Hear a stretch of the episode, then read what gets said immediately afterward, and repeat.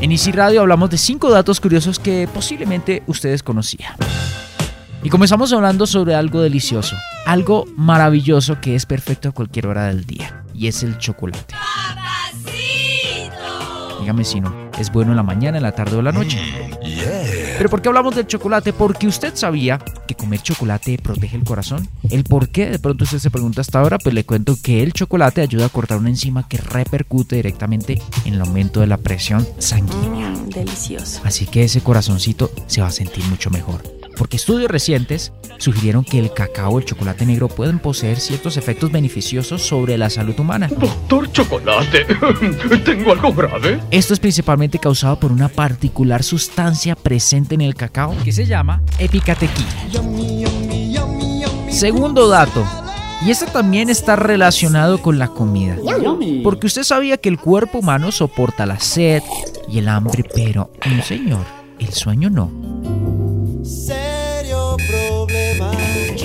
Es que el cuerpo humano puede soportar tanto la sed como el hambre, pero no tolera la falta de sueño de cada persona, según lo ha informado el doctor Jesús Escribá, experto en trastornos del sueño. El récord Guinness registrado científicamente de vivir sin dormir es de 11 días. Y ese es el periodo de no dormir registrado científicamente más amplio de la historia. Adivinen lo que le pasó a Randy Garner al día siguiente. Murió. Sin embargo, sabemos que dormir bien y lo suficiente es vital para el bienestar. Mientras que si dormimos poco o mal, nos arriesgamos a tener problemas que van más allá del simple cansancio y que pueden afectar aspectos tan importantes como el rendimiento escolar y laboral. La persona no puede vivir sin dormir y los problemas de sueño se van a manifestar ya al día siguiente. Cuando tenemos una mala noche, al día siguiente no estamos bien. Así que les ofrezco excusas porque no tengo que aceptar que no dormí muy bien, pero sin embargo, estoy con toda la energía para continuar con estos datos.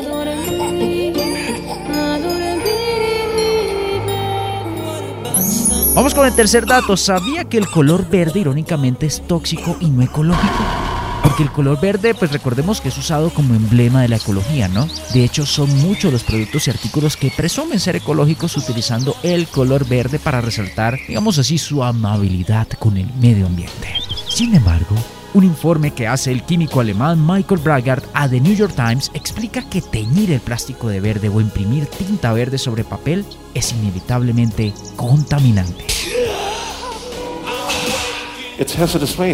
We need to reinvent our products, and the products need to look differently, completely differently. Everything what gets consumed, like food, like detergents, like brake pads, needs to be designed to go into biological systems. Everything what is just used as a service needs to go back in a technical system.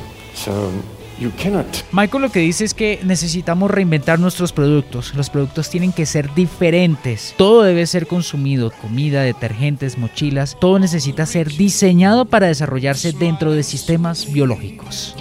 It's good to touch the green, green grass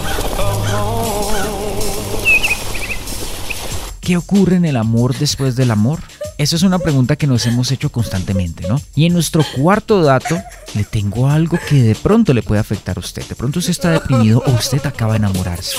Usted de pronto que acaba de conocer a ese alguien. Me cuento que entre más amor tenga usted, más duro va a ser esa decepción. Y es que en mi cuarto dato quiero contarles que las decepciones amorosas duelen como una quemadura. Ay, ay, ay, sí señor. Una resonancia magnética como parte de un estudio permitió a investigadores determinar que las mismas redes cerebrales que se activan cuando de pronto usted sufre una quemadura leve se encienden cuando pasa por un rechazo amoroso. Sí, señores. Así que cuando un amigo acaba de terminar una relación, por favor, acójalo. Ya sabe muy bien que ese dolor es tan fuerte y tan intenso como una quemadura.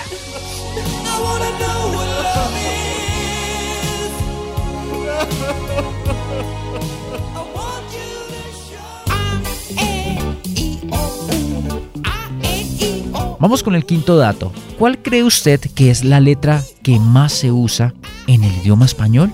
¿Será la A? ¿Será la E? ¿Será la I? ¿Será la O? ¿Será la U? ¿Cuál será? Es la E. Sí, señores, una estadística reciente lanza el dato que la E es la vocal o la letra más utilizada en nuestro idioma español. La verdad, yo pensé que era la A.